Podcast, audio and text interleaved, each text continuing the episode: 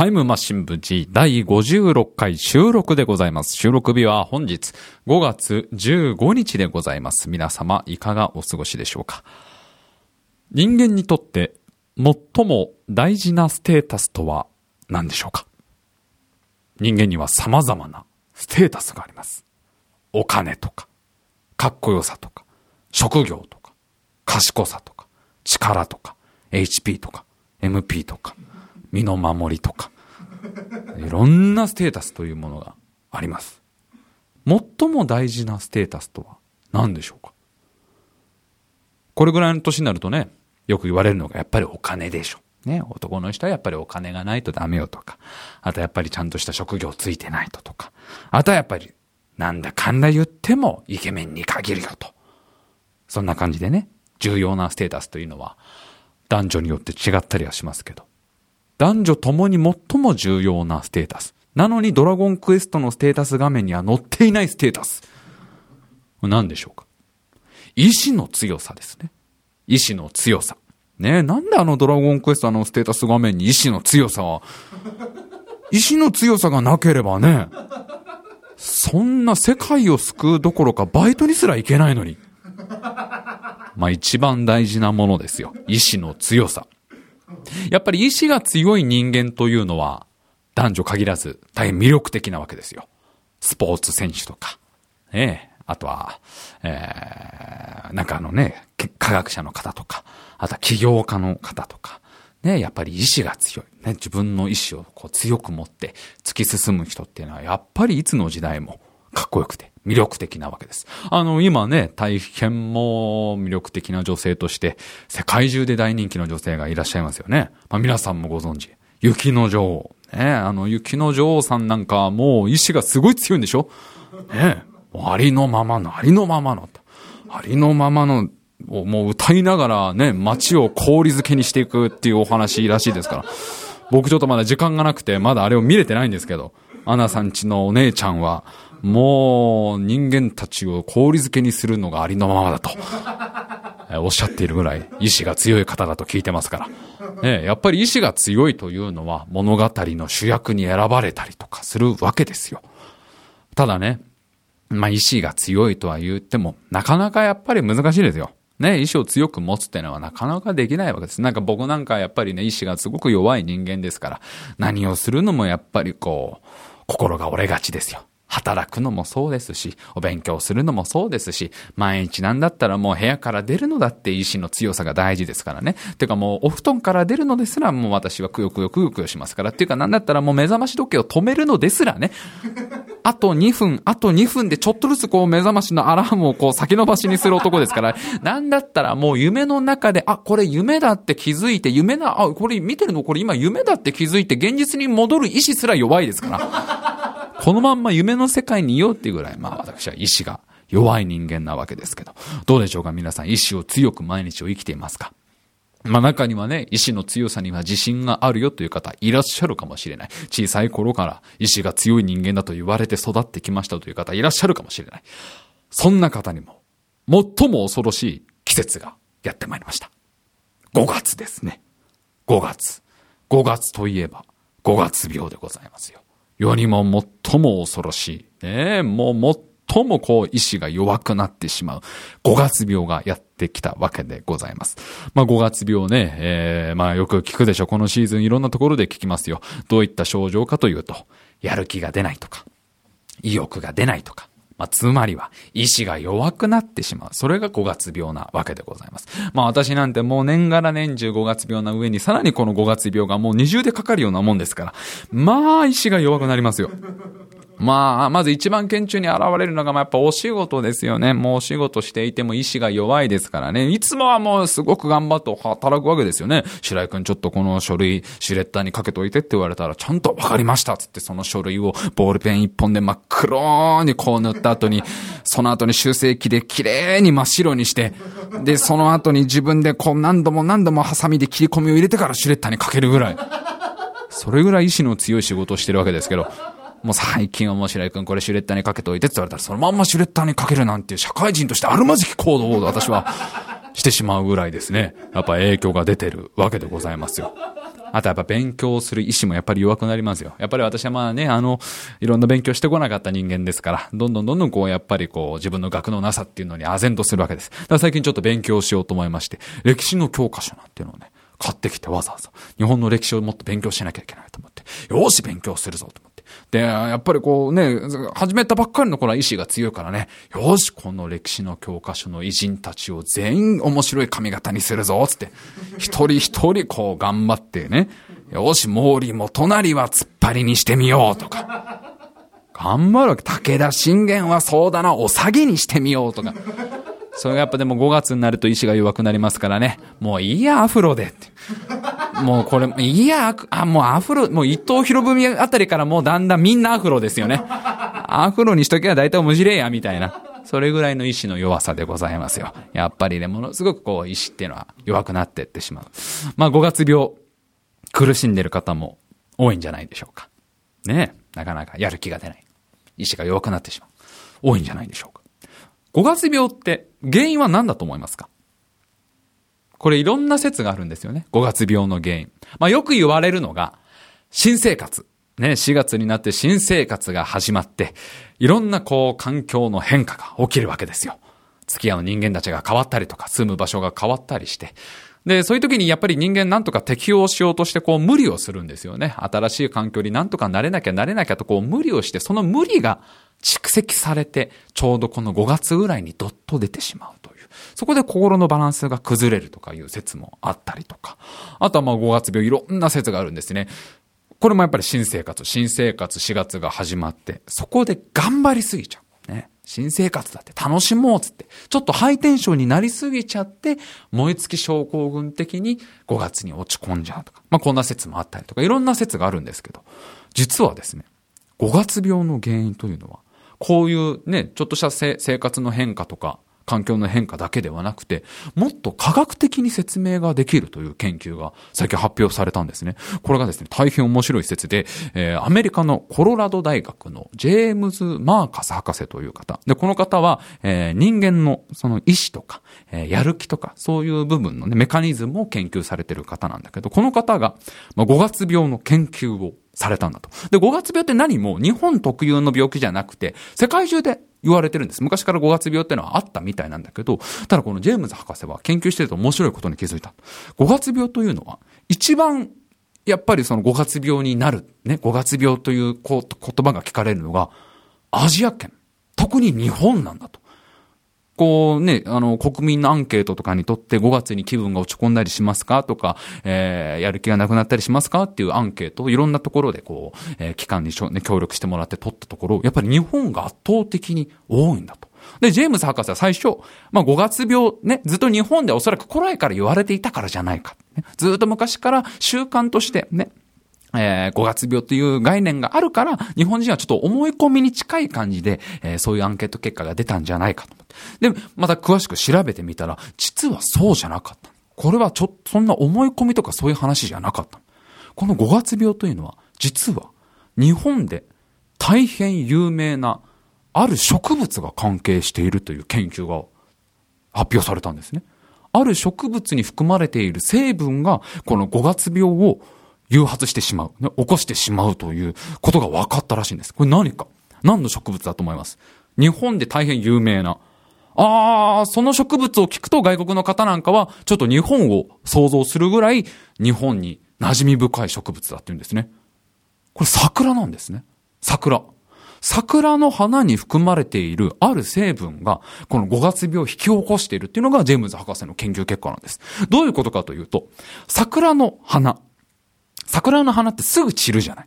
一週間とかね、二週間ぐらいでパッと散っちゃうじゃない。普通花ってもうちょっとね、えー、まあそんな何ヶ月も咲かないけど、もうちょっと持つけど、桜ってほんと儚くさ、すぐ散っちゃうじゃない。あれってなんでか知ってますか？これもジェームズ博士が研究して分かったのが、桜の花が散るっていうのはどういうことかというと、あれは自ら散らせてるんだ。なんでかというと、桜は最も効率的に花粉を空気中に巻くというメカニズムをね、どんどん進化させた結果、短期間で、こう、最大出力で花粉を巻くっていうメカニズムが生まれたんだと。この桜の花の中に。だからこう短い期間でも自分の持っている花粉を全部全部巻こうとするんだと。で、その時に、この桜の中のある成分が働きかけるのが、早めに枯らそうとするんだ。早めに散らそうとするんだと。そうすると、それがこう自分の中にとって焦りじゃないけど、えー、その成分が出ると、もう散らなきゃいけないってね、桜の花全体に命令がいって、えー、だったら残りの花粉を全部出さないとっていう。だから桜の花の中には、自らを散らせる成分というのが入ってるんだと。で、これは本当に、まあ、その博士が研究した結果、その桜ぐらいしか、ま、見つかってないんだと、今。で、じゃあなんでそれが5月病に関係するかというと、こっからが面白いんですよ。桜の花散りますよね。桜の花が散って、地面に落ちますよね。そうすると桜の花はどんどんどんどんこう地面に吸収されていくんですね。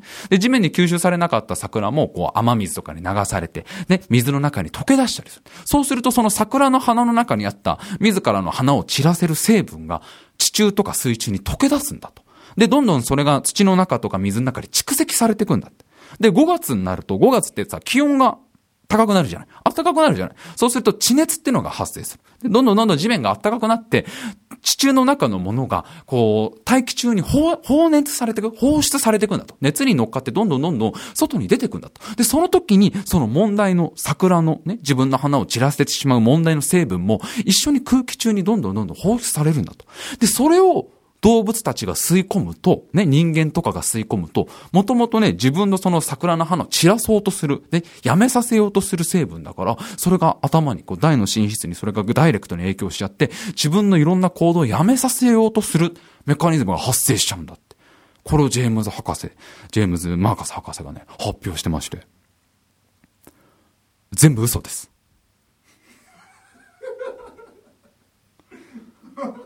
全部嘘なんですけどね。いや、あの、今までの話全部嘘です。あの、だいぶ、だいぶ最初年から嘘です。すいません。はい。えっと、あの、ジェームズ・マーカス博士なんていないです、別に。コロラド大学はありますけど、そこにジェームズ・マーカス博士なんていないし、あとその桜の花の中にそんな成分があるとかも嘘っす。いや、なんか嘘をつきたくなったんでついただけです。なんかすいません。なんか、あの、言わない方がいいかなと思ったんだけど、これをまたどっかでみんなが言い出しちゃったら、これ、これは一番怒られるのは俺だなと思って。すいません。全部嘘です。原因は諸説あるというのが本当です。まあ、まあ一番言われるのがやっぱりその新生活の環境の変化みたいな。だからあの新入社員の子とかね、えー、新しくこう引っ越した方なんかが一番なりやすいっていう。ね、桜の木は全然関係ないんでね。あの、別に近所に桜の木、そういえば今の話聞いてて、そういえばうちの近所の公園満開の桜があって、なんかこの間あの公園で遊んでからだよな、俺の気分が沈んでた。全部嘘です。全部嘘でした。まあ、でも私はね、そうは言っても見事なまでの5月病にかかっておりまして、えー、本当に何をするにもこう、やる気が出ないわけですよ。まあ、もともとやる気なんてこれっぽっちもない人間ですよ。何をするに対してもやる気なんかない男ですよ。一年中5月病にかかっている人間でございますから、ま、やる気があった頃なんてのはいつ頃だろうと。ね、自分の人生の中で一番なんかこう意志の強さ、を感じた時期って皆さんいつ頃ですか？それぞれ多分あるでしょね、就職活動の頃でしたとかさ、ね、あの、大学でラグビー部にね、ラグビーのサークル入っていて、その大学の対抗のラグビーの大会の時、あの時一番意志が強かったですとかいろいろあるでしょ僕ね、自分でもはっきり言える、その自分が意志が一番強かった時期ってのがあるんですよ。これが今から15年前。えー、当時14歳ですね。中学校2年生の時。あの、僕14歳の時に実はね、今の自分からなかなかみんなイメージできないかもしれないけど、バスケットボール部だったんですよね。バスケットボール部入っていて、まあ、ちょうど僕の世代っていうのは、あの、スラムダンク世代ってってね、スラムダンクがすごく流行った世代だから、バスケットボールがものすごく流行ったの。で、まあ、僕もその影響でバスケットボールを始めて、すっごい一生懸命練習をしていたのね。特に1年生の時はもうものすごい朝練もきっちり来るし、もう残ってずーっと練習するから、とにかくとにかく頑張ったわけ。けど、とにかく部員が多かったわけですよ。まあ、スラムダンク世代って言われるぐらいだからみんなバスケットボール始めるから、とにかくもう同世代いっぱい部員がいたの。で、バスケットボールって試合に出れるのは5人だけなのね。で、まあ、ベンチに入れる人数もすごい数が決まってるわけ。そんな何十人も入れないわけ。交代要員ももう全部合わせてほんと10人ぐらいしか、10人もないないぐらいから、えー、決まってるわけですよ。で、そうなると、やっぱりさ、頑張って練習するからには、レギュラーになりたい。レギュラーなれなくてもベンチには入りたいじゃん。で、今から15年前、14歳ですよ。14歳、中学校2年生の時、ついに自分たちの代になったわけ。先輩たちがみんな引退して、いよいよ、ね、夏の大会が終わって、これからは自分たちの代ですってなって。で、まずその最初の試合が冬にあったわけね。うちのバスケットボール部っていうのは。夏の公式大会が終わった後、冬にすごい大きい、えー、その市の大会があるから、そこに向けて先生が、じゃあ新しく、メンバーをね、あのー、スタメンを決めたりとかね、レギュラーを決めたりとか、ベンチ入りを決めるから、お前らこっからはもう本当に頑張れよ、みたいなことを言って、みんなものすごく頑張るわけ。なんとかしてそのね、ベンチ入りしたいじゃない。だ俺もめちゃくちゃ、もう今までもちろん頑張ってたんだけど、めちゃくちゃね、頑張った。もう今から15年前。もう超勉強したんですよ。期末テストの勉強ものすごいして。その、びっくりするぐらい。1日3時間4時間ぐらいその社会の教科書とか理科の教科書ももう真っ赤になるぐらい勉強して。だってお母さんがね、中2の期末テストでね、5教科で400点以上取ったらテレビをお家に置いてもいいわよと。お部屋に置いてもいいわよなんてこと言ったから。マジかよつって。え、部屋にテレビ置いていいの？って。いや、あなたがちゃんと5教科で400点以上取るんだったら、あなたの部屋にテレビは買ってあげないけど、置いてはいいわよ。その代わり買うのは自分のお金で買いなさいと。ああ、かってもう超勉強するよ、つってめあ、バスケットボールはもう全然出なかったです。どうでもよくなっちゃっても、そのテレビを置いていいって言われたら、これでもう毎週毎週ギルガメしないとか見れるんだって。もう二度とあんなもう自分のね、家のリビングでメタルギアソリッドみたいなことしなくていいんだと。はあ、これでもトゥナイト2も見放題だぞ当時まだやっていたミニスカポリスも見放題だつ。全然バスケットボールの練習は一切出なくなりまして。てか、正確に言うと中2に上がった時点でほとんどバスケ部は出てないので、あんまその代替わりとかも実は関係ないんですけど、あの時はものすごいね、やる気も意志の強さで勉強しまして、えー、結果ですね、5教科でも400点、ほぼ、えー、全国が90点超え、450点超えをしちゃいまして、えー、親がテレビを置いていいわよ。やったねと。ただバスケットボール部の方はですね、その後ちょっと問題が起きまして、あの、僕の中のバスケットボール熱がみるみる落ちましてね。まあ、やっぱりちょっとエッチな番組が見たいの方が強いですから、どんどん落ちて、あの、顧問の先生に、あの、僕の分のユニフォームを作る分ね、お金が無駄なので、僕のユニフォームは作らなくていいいいですと。これから自分たちの代で、公式の試合が待ってるのに、先生ちょっとご相談がありますと。久しぶりにのこのこやってきた白井くんがね、先生ちょっといいですかと。あのー、なんか今ユニフォームを作るみたいな話を先ほどされてましたけど、僕の分はいらないですと。僕今後あの試合に出るつもり全くないので、いらないですと。したら先生は体操を心配しまして、まさかうちのおかんに電話すると思わないもんね。なんか白井くんがあの、ユニフォームを作らなくていいなんてことをおっしゃってるみたいなんですけど、えー、帰ってものすごく怒られまして。えー、全くやる気が出なかったけど、あの時だけだね。俺が意志の強さを出せた瞬間。あの時はまあ強かったんですけど、それ以来まあ全然もう弱いわけでございますよ。まあでもなんでね、こう本当に5月になるとさ、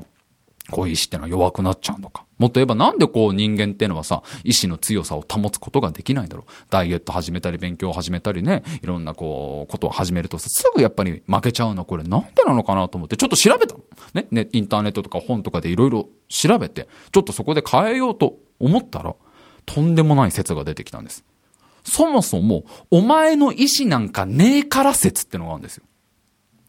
お前がなんかしてとか、なんか食いてえとか、ギルガメしないと見てえとか、いろいろこう自分の中で意志があると思ってるかもしんねえけど、それないからっていう説がある。自由意志なんてものは存在しないっていう説。これ、嘘じゃないです。ちょっともう皆さん僕のこと一切信用できてないと思いますけど、まあ、このラジオがね、95%嘘で構成されてるってのは昔からですけど、これは嘘じゃなく、本当に偉い科学者の方は、そのね、脳の中をこう研究する科学者の方なんかが言ってるのは、自由意志っていうのは突き詰めれば突き詰めるほど存在しないんですよっていう説があるんですね。今日はそんなちょっと、ちょっと怖くなるようなお話でございます。参りましょうタイムマシン部 G!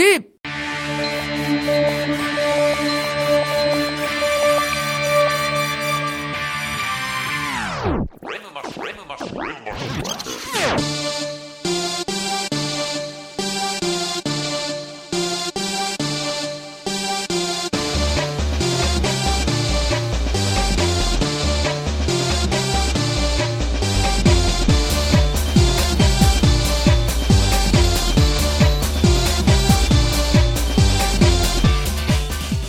今週も始まりました。タイムマシン部 G お相手を務めさせていただきます。白井亮でございます。そして目の前に座っているのが AD 笠原です。よろしくお願いします。よろしくお願いいたします。このね自由意志がないっていう説。実はいろんな学者さんがおっしゃってるわけなんですね。えー、もともとはですね、これすっごい昔からある説らしいんですね。えー、アメリカのベンジャミン・リベットさんという、まあ、博士、えー、がですね、今から約30年以上も前に行ったとある実験が元になってるんですね。このリベット博士、どんな実験をしたかというと、まあ、被験者の方にね、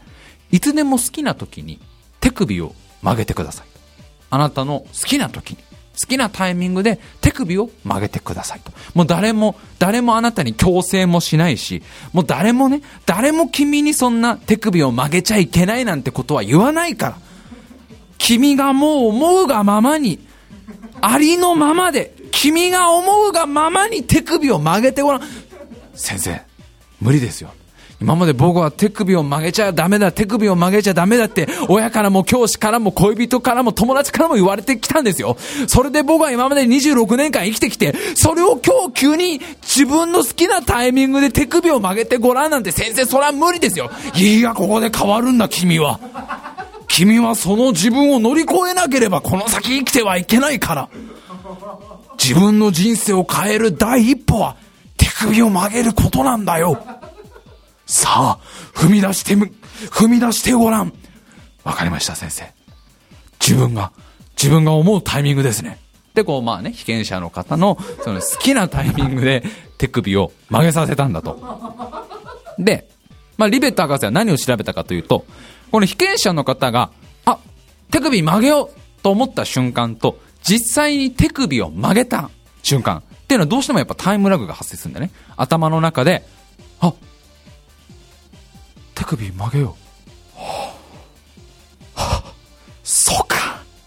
なんて簡単なことだったんだ。心の中を空っぽにしたら、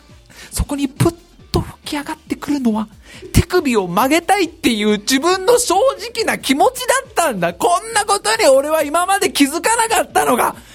いっつも人の顔色ばっかり伺って、今手首を曲げたら怒られるんじゃないだろうか。今手首を曲げたら僕は嫌われるんじゃないだろうかと、この26年間生きてきたけど、そうじゃないんだよ。そんなことを取っ払って心をまっさらにすると、ふっとそこに浮かび上がるのは、ただただ純粋に手首を曲げようと思う気持ちだったんだ。っていうところから実際に手首を曲げるまでにタイムラグがやっぱ発生するわけですよ。思ってから行動に移るっていうのは。まあ人によってはね、あ、手首曲げようっつってふっともう本当に0.0何秒ぐらいで曲げる人もいるかもしんないけど、彼はいろいろあったから。彼は、マイケル君は、被験者のマイケル君は、手首を曲げちゃいけないっていう人生をずっと生きてきたから、自分の思うがままに手首を曲げるってのはすごく勇気がいることだったの。それこそもう雪山を一人で歩き続けるかのように意志の強さが必要だったわけですよ。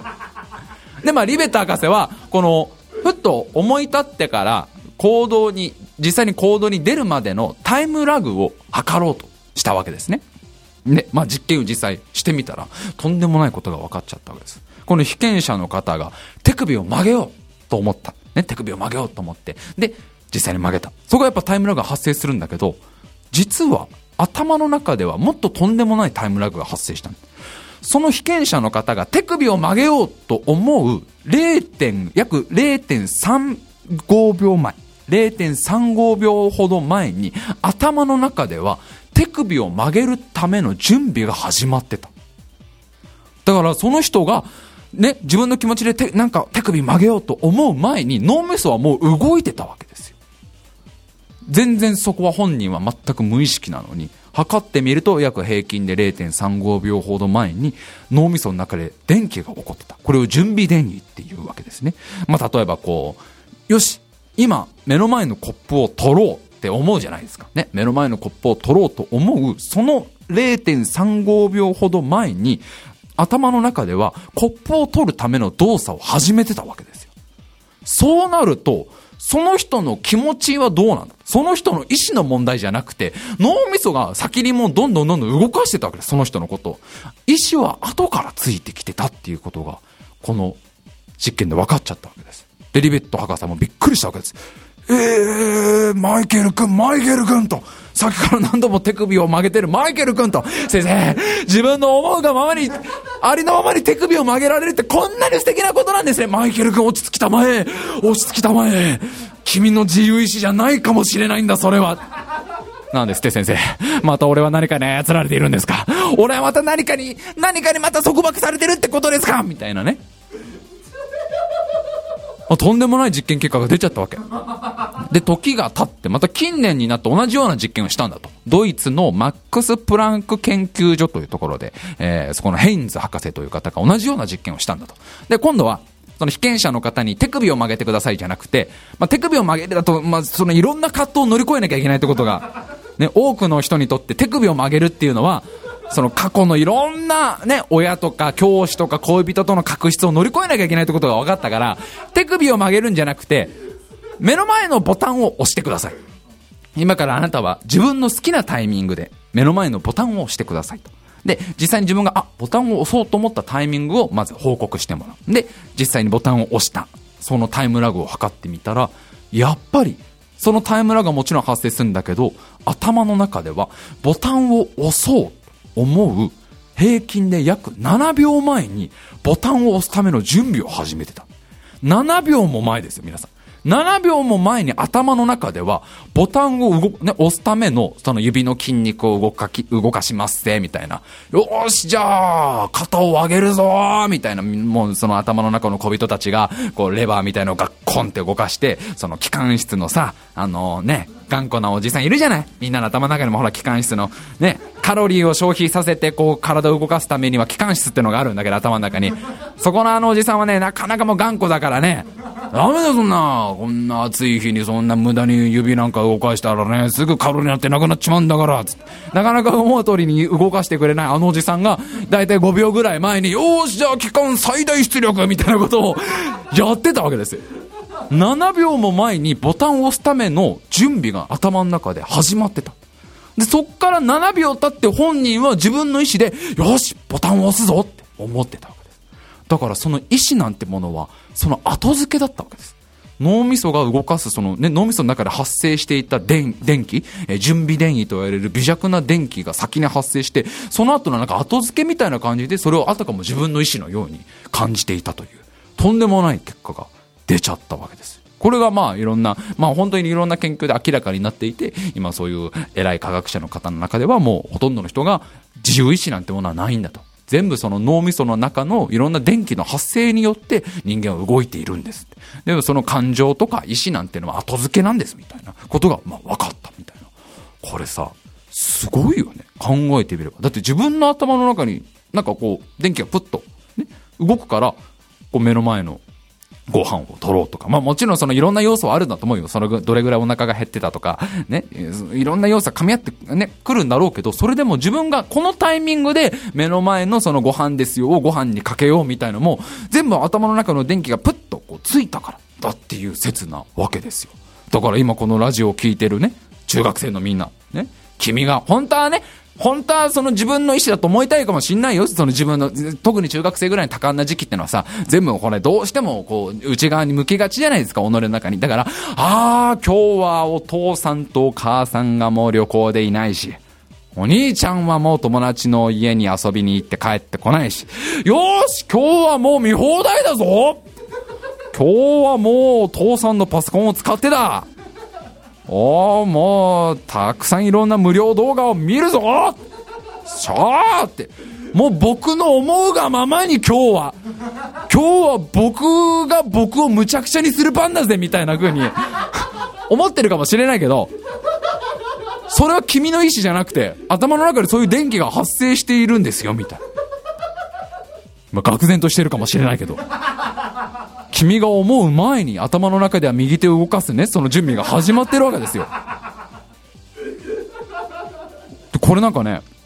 昼の実験でまあ、もちろんその人間は、ちなみに言っとくと人間まあすごい複雑だ、頭の中はすごい複雑だから、もちろんそのいろんな要素はね、関わってくるわけよ。その周りの環境とか、その当時の体の状況とかいろいろ関わってくるんだけど、これをものすごい単純な生き物で実験すると、結構本当に怖い話になってきて、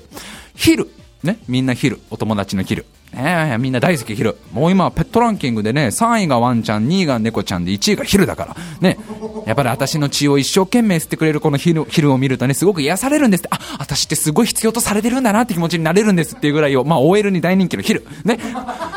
昼っていうのは、もともとその細胞がすごい少ないんだと。で、脳細胞っていうのがすごい少ないから、すごい研究しやすいんだって。で、まあ、とある昼は、ある一種の昼は、敵から逃げるときに、こう、張って逃げるか、ね、こう、水の底を張って逃げるか、泳いで逃げるかの2パターンしかないんだと。たったその2パターンだけで敵から逃げる。ね。だからその2パターンがどういう風に選ばれてるかを調べるのはすごい簡単なんだって。で、それを突き詰めて研究していくと、その本当に脳みその中の脳細胞の第百何十何番目の1個の細胞の中の電気が、ちょっと大きく電気が発生すると泳いで逃げる。ちょっと小さく発生すると地の底を這う。それだけだった。本当その、本当電気の揺らぎでしかなかった。その時電気がどれぐらい発生したか、もうたまたまの偶然でしかなかった。それを、ヒルはどう思ってるかわかんない。ヒルは、俺は常に的確な判断ができる男だと。俺はプロの仕事をこれまでくぐり抜けてきたヒル中のヒルだと。今このタイミングで泳ぐのは素人の仕事だねと。ここは張って逃げるというのがプロの仕事なわけよ、つって、こっちのそこを張ってるかもしれないけど、それはただの実は電気の揺らぎでしかなかったみたいな研究が出てるぐらい、まあ頭の中の電気に僕たちは支配されてるみたいな話ですよ。で、なんかさ、よくあの SF 映画とかであるじゃないですか。えー、実は僕たちが見ているこの世界は大きいコンピューターの中のシミュレーションでしかないみたいな。あのー、リングっていうね、怖いあのホラー映画あったでしょ？あの鈴木、鈴木浩二さんで合ってるかな？名前合ってるか？ちょっと微妙な鈴木さんが書いてるさ、そのリングとか螺旋とかあの小説の一番最後に書いたループっていう小説がまさしくそういう話で、自分たちが生きているこの世界は、実は別次元の存在がコンピューターの中で作り上げたシミュレーション世界でしかない。だから自分たちはただのデータでしかない。みたいな。まあ SF でよくある話ですけど、なんか今回この話を聞くとちょっとそんな気もしてくるよね。頭の中で発生した頭の中の脳細胞のどっかで発生した電気で全部俺たちは動いてるって聞くとさなんかもう俺たちは実はただのなんかデータでどっかのそのね別次元のより頭のいい知的生命体がコンピューターの中でこういうシミュレーションの宇宙を作り上げていてうちらはただただそのプログラミングで発生した電気通りに動いてるに過ぎないみたいなのってちょっとなんかねあるのかなとか思っちゃわない？そうなるとさみんなすっごい怖くなってこない？だってさ、どっかのなんかわかんない、なんか、あるんでしょ、そういうなんか、ね、知的生命体研究所みたいなさ、なんかその、え研究所みたいなのが別次元にあってさ、で、そこにすごい頭のいい科学者の人たちが働いていてさ、で、その中の人になんか、ボブみたいなさ、ボブとかいう、なんかもう、ピザが大好きなんだけど頭すげえいいみたいな、ね、いつもそのピザのミートソースを白衣でこう拭いちゃうんだけど、でも頭はめちゃくちゃいいみたいな人が自分のパソコンの中に、この我々がまさしく生きている銀河をシミュレーションで作り上げていて、そこで全部俺たちのデータとかをこう抽出してるみたいなのを想像するとさ、みんな超怖くなってこない？ね、これ聞いてると多分みんな、今相当怖くなってると思う。俺も実は、もう今喋っててめっちゃ怖くなってる。多分同じ気持ちだと思う今笠原君も多分同じ気持ちだと思う相当今みんなね一つの恐ろしい考えが浮かんだに違いないいやこれね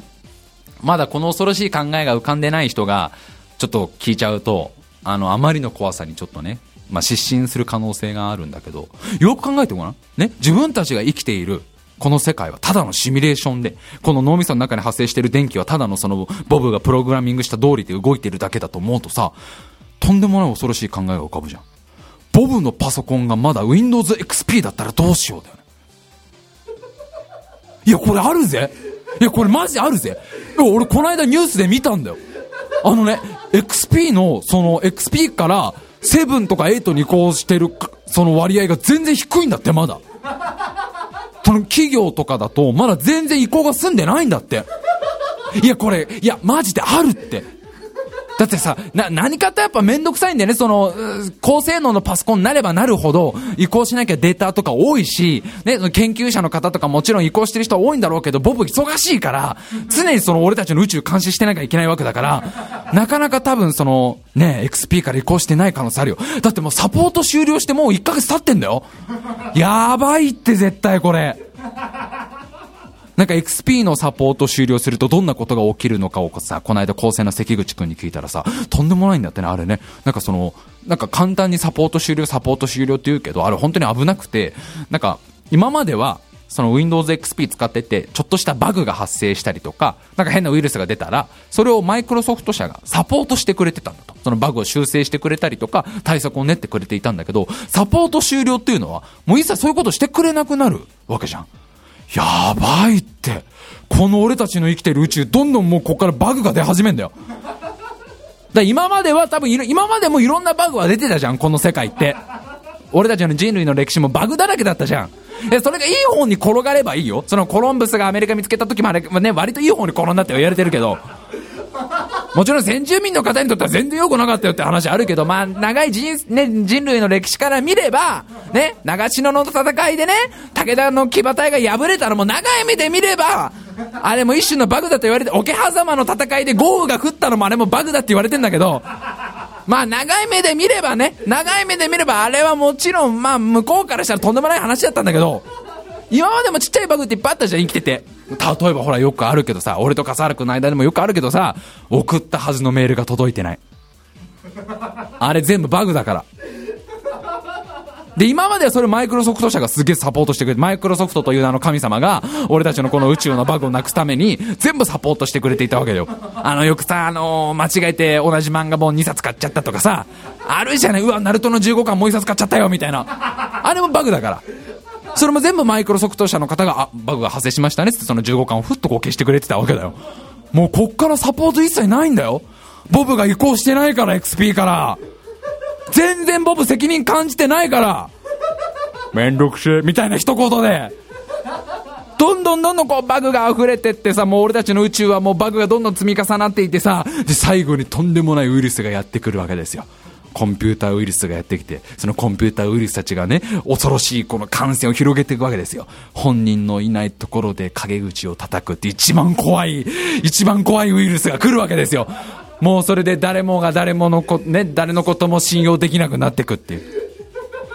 だからね、多分ね、そのもう対策練られてると思うんだよね。なんとかしてそのボブに XP から7とか8に移行してもらわないと、俺たちの宇宙終わっちゃうから、このシミュレーションワールドは終わっちゃうから、多分その世界の偉い人たちが集まって、世界の各国の首脳とかが集まって、よくサミットとかいろいろ言うじゃない ?G なんとかとかさ、いろいろ言われてるけど、あれで多分なんか対策会議みたいなのが練られて、あ、わかったこの間さ、オバマ来たじゃん。オバマ。オバマ大統領。2週間、3週間ぐらい前日本に来たべ。なんか銀座で寿司食いに来たみたいな。あれ、あれカモフラージュだったと思うんだよね。オバマなんかね、お寿司食べに来ました、みたいなね。あの、お寿司を、銀座のお寿司食べたいんです、みたいな。銀の皿を取るという手段もあったんですけど、だから銀の皿ワシントン店がなかったので、小僧寿司チェーンもあの、ワシントンにはないので、なんかあたかもね、銀座のお寿司食べに来ましたみたいな体で来たけど、あれ違うよ。あれオバマ絶対ね、あの、そのボブに XP から7に移行させるための対策会議に参加しに来たんだよ。で、あの銀座のお寿司屋さんの地下300メートルぐらいは、なんか実はすごいでっかい会議室で、そこに世界各国の首脳とか、なんかあのね、偉い研究者とか科学者の方とか、あと、マイクロソフトの偉い人と、あと、ビッグカメラと山田電機の偉い人と、それそうでだって売る側の人だから。あと、えっ、と、ビッグパソコン館の、あの、パソコンコーナーのお兄さんとかね。そうやって、そういうお兄さんがボブをうまく乗せて、いや、XP も確かにいいんですけどね、使いやすいんですけど、でもセブンもなかなか使いやすいですよって進めなきゃいけないんだから。あ、あと、多分あの、科学 .com のすごい、あの、うまいレビュー書く人。レビューすごい上手に書く人いるじゃないね、なんか人、購買意欲をさ、注ぐ、ね、もう、そそのかすようなさ、そういう人たちも参加して、みんなでその、ね、ボブ XP から移行対策本部みたいので多分、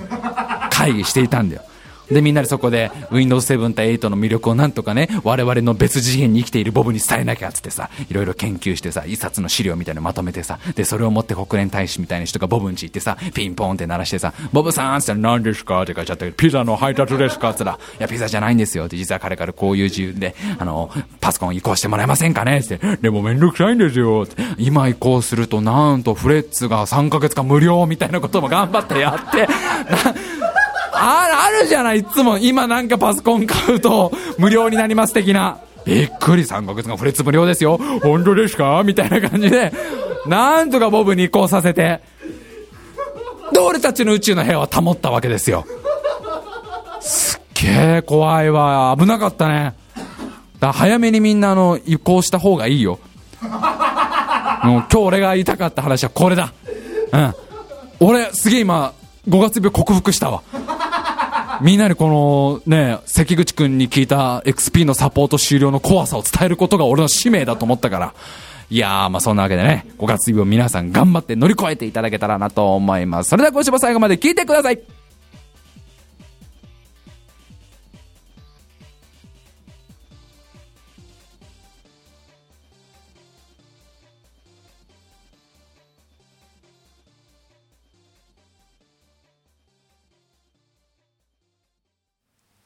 ドラえもん、ついに海外進出。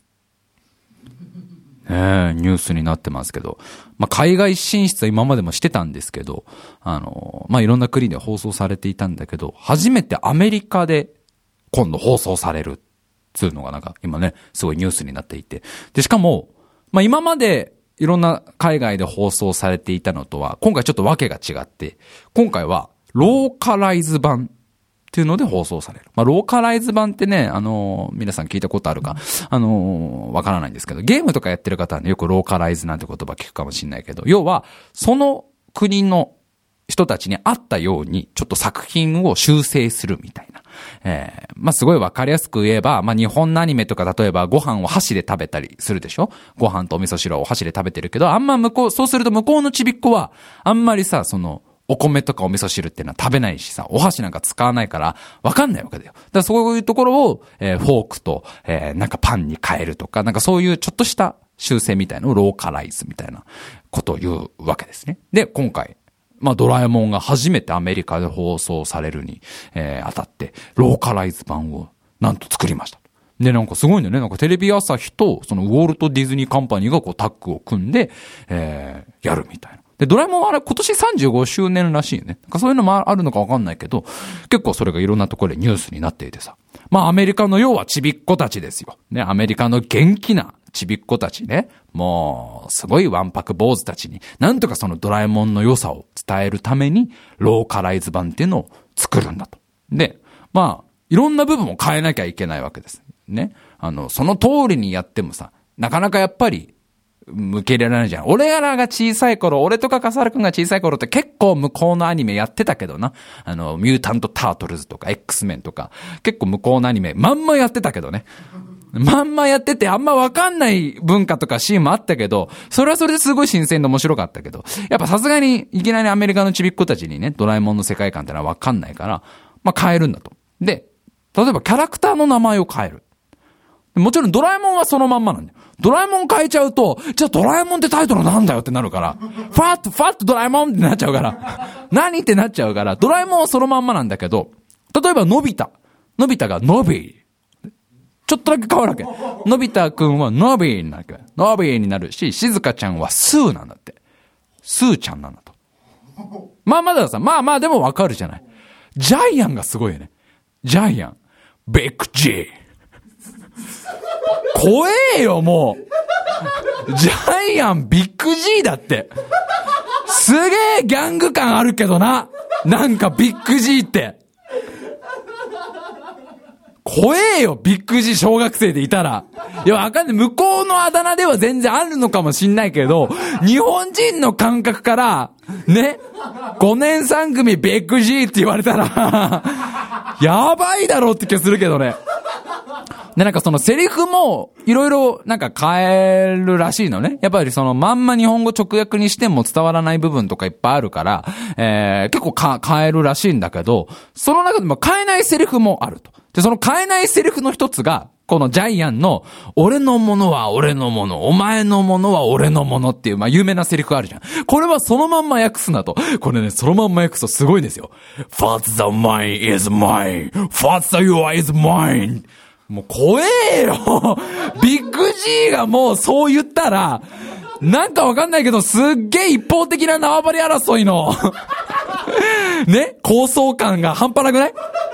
もうすげえなんかアルパチーノに演じていただいて、ね？フランシス・フォード・コッポラ監督に撮っていただいて、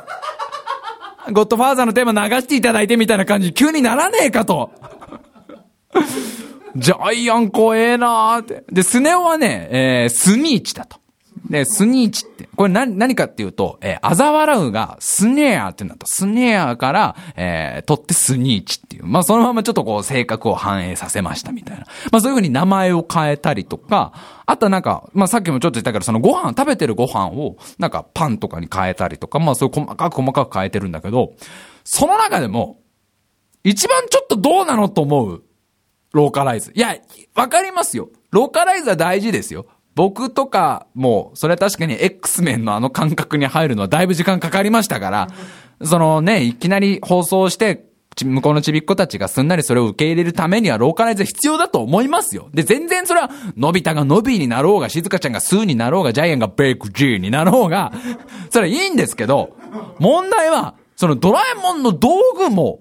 ローカライズしてるわけ。ローカライズっていうかもちろんそのさ、英語にしなきゃいけないわけ。でもさ、ドラえもんの道具って、ちょっとダジャレの要素とかも入ってるわけ。ちょっとうまいこと言ってます要素もあるわけじゃん。で、これね、どういう風になってるかっていうと、例えばどこでもドア。どこでもドアって素晴らしいネーミングじゃないもう、だってさ、なんかその、た、大変可愛らしくてシンプルな名前の中に全部その情報が、必要な情報が入ってるのがどこでもドアでしょこれ、今度のドラえもん、アメリカ版だと、anywhere door。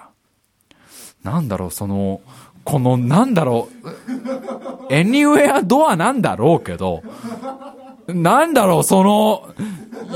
そのなんか夢があるのかないんだかあんまわかんない感じ ?anywhere door って言うとすげえいいこと言ってる感じが、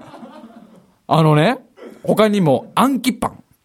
暗記パンね、あのパンにさ、こう、ね、自分の暗記したいことをこうね、なんかあれ本当は教科書にパンをこう当てると教科書の文章が パンにまんま映って、それを食べるとその教科書の内容が全部頭に入るっていう、おどうなってんだ未来の科学っていう どうしたよと。なんで一回食パンに移すのみたいな。暗記パンが、アメリカ版はメモリーブレッド。いやさ、確かにそうなんだけど、確かにそうなんだけど、そのアンキパンっていう可愛らしい名前の中に入っている、それ本当は取りすぎたらまずいんだよね、みたいなさ、それ取りす、これ食べすぎると絶対副作用ありますよね感がなくなってるじゃん。アンキパンのすげえ俺袋の裏見てえもん。聞いたことのねえ化学物質みたいのがいっぱい入ってるでしょ、原材料のところに。そこのなんか、ネーミングの可愛らしさと、その実際の紅葉のギャップみたいのがあんまないよね、メモリーブレッドだと。暗記パン絶対なんかあれなんでしょだってパンのその小麦粉の中にその大の新皮質とか海馬を刺激する物質をなんか練り込んでみたいなやつの、その可愛らしさがまあ memory bread って、これだからまあ日本語と英語の難しさだよね。英語でさ、その memory bread ってって言った時に、その暗記パンっていうちょっと間抜けな感じは出てんのかなとか思わない？日本人が memory bread って聞くと、まあ普通に山崎パンとかが出してもね、 memory bread って言っても、まあなんかちょっとね、こじゃれた名前のパンだな、だけどさ、向こうの子供たちは、あ、藤子さんうまいこと言うねってなるのかな？で、一番それを感じたのが、空気砲。え？空気砲。もう劇場版で大活躍。結構、空飛ぶ円盤とか撃ち落とすっていうあたりで、威力があるって違いない。あの空気砲。これ、アメリカ版だと、エアキャノンだよ。まんまだし、なんだろ、そのさ、間違えて、間違えてジャイアンに当たった時のコッパミジン感エアキャノンが間違えてスネ夫に当たった時の、ロックマンがごとくだよ。エアキャノンはなんか笑って済まされない感じする、すごいするんだよね。ビッグ G がエアキャノン撃っちゃった時の、ねえ、しばらくお待ちくださいのテロップが流れる感じ。いや、だからなんかすっげえその日本語と英語の難しさの、なんかね、だからまあそのいいことだとは思うし、まあ嬉しいじゃないですか。僕らがね、小さい頃から見ていたドラえもんが海外に進出するってのは嬉しいし、アメリカでね、進出するのは嬉しいけど、なんかそのドラえもんの持っている、ちょっとこう、ね、バカバカしさというか、か間抜けさというかさ、可愛らしさみたいな、シニカルさみたいな含めたこの、特にこのね、グッズの秘密グッズのね、秘密道具の名前のところにある、なんか、あ、藤子さんのね、五感の良さみたいなね、センスの良さみたいのが、やっぱまんまにされちゃうと、いまいちな、もう逆もあんだろうな。もしかしたら X メンとか、俺らが小さい頃見ていた X メンとかミュータント・タートルズも、全然ね、日本語訳だったわけじゃん。伝わってねえよ、日本人の子供にってあるのかもね。すげえあったんだろうね。X メンの今ウルバリ超面白いこと言ったのに、みたいな。今のサイクロップクスのこの自分の体を張ったギャグ超面白いのに、みたいな。今の見事なこのシニカルなね、ブラックユーモア。ミスティークが今放ったブラックユーモア全然ジャパニーズキッズには伝わってないんだろうなみたいなのは。あんだろうなと思いながらも、ちょっと見てみたいなという気もします。といったところでございまして、メールアドレスの紹介でございます。メールアドレス、time-v-g-hotmail.co.jp、time-v-g-hotmail.co.jp、スペルは time-bug-hotmail.co.jp でございます。えー、ちょっとコーナーお休みでございまして、えー、久しぶりにちょっとメールテーマやろうかなと思っております。メールテーマこの後発表いたします。最後までお聞きください。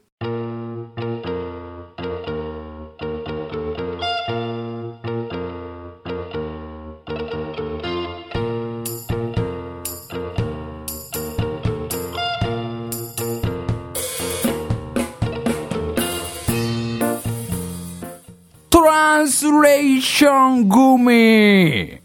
これはね、翻訳こんにゃくだって。もう、ドラえもん僕それ食べたくないよ。こんにゃくはね、グ、グミなんだってさ。ね、こんにゃくっていう言葉がないのか、それともそのこんにゃくって言葉あるんだろうけど、それ子供たちにあんま馴染みがないからなのかもわかんないけど、トランスレーショングミタケコプターは、読み方っていうのかわかんないんだけど、ホプター。ホッパーにそのヘリコプターの T を足して、ホプター。なんかすっげえちゃんと飛びそう。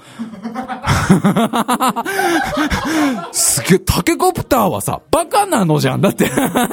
あのロボットにだよ。未来から来たロボットに、タケコプターって渡してバカなのトラちゃんバカなのこれ頭につけて飛べってどうかしてるよってなるけど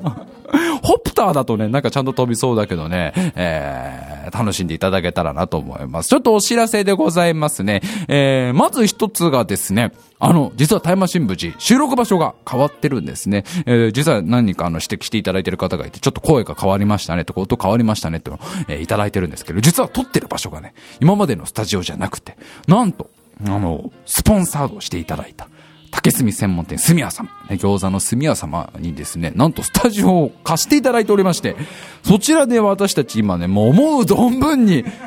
喋らせていただいてるわけです。もう時間を気にしなくていいということで、ありがたいことに、あの、すみや様がですね、あの、ホームページができまして、竹炭専門店すみやさんのホームページができまして、そちらからあの、餃子の注文などがね、あの、餃子を見れたりとか、えー、注文ができたりするということなので、あの、お電話でね、注文ができたりするということなので、ぜひ皆さん一度ホームページ見て、えー、いただけたらなと。えー、タイマー新聞 G のホームページにもリンクを貼っておきます。で、あのー、ホームページ、すみやさんのホームページに、なんか美味しい食べ方みたいなコーナーがね、ところがあるんだけど、そこにある、黒餃子を使ったお好み焼きっていうのめちゃくちゃうまいから。餃子でお好み焼きを作るっていうレシピがあるんだけど、めちゃくちゃうまいからちょっと一回ほんと食べてほしいわ。あのー俺ぐらいビールが飲めない人間が本当にビール欲しくなるっていう。これからの暑い時期、ぜひ美味しいので、あのー黒餃子を頼んでいただいて、で、お好み焼きにして食べていただけたらなと思います。えーもう一つお知らせです。私、今、ユーストリーム番組に出ております。ドラボ東京の番組の中の一つ最新のあれという番組に出てます。えー各週火曜日でやっておりますので、えーぜひ一度見ていただけたらなと。こちらも、あの、タイマー新聞 G のホームページに貼っておりますので、お願いいたします。さあ、それでは次回のですね、メールテーマなんですけど、次回のメールテーマは、Windows 8のすごいところ。ええもしかしたらボブまだ移行してないかもしれないから。全然考えられるよ。